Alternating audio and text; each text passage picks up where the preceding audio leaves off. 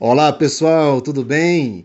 É, chegamos finalmente ao nosso último podcast a respeito de café, a respeito de cafeína, e eu vou responder uma pergunta bem interessante que muitos de vocês fizeram.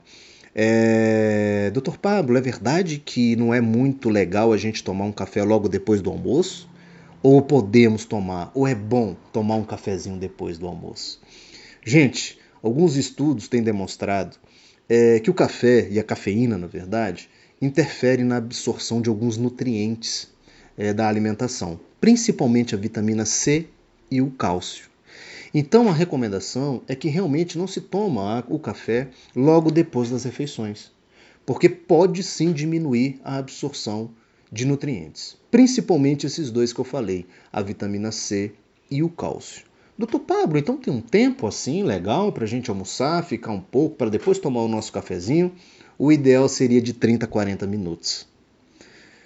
Para que você absorva esses nutrientes e não tenha interferência é, da cafeína na absorção desses nutrientes. Então, pode tomar? Pode. É gostosinho? É. Mas espera um pouquinho.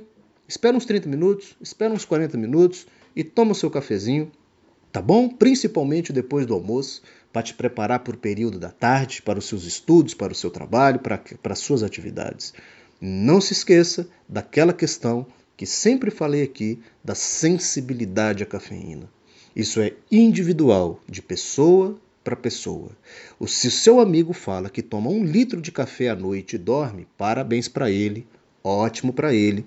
O café funciona como um verdadeiro chá para ele. Você precisa respeitar o que a cafeína faz no seu organismo. Gente, um grande abraço a todos. Essa série foi muito legal. É, falamos tudo aqui sobre cafeína, malefícios, benefícios, forma de fazer café, é, quantidade de xícaras que eu posso tomar por dia, a questão de se tem dependência ou não, os riscos do café, se ele altera o seu sono, como é que ele altera o seu sono. Então foi um prazer estar aqui com vocês nessa série. Um grande abraço a todos e até a próxima.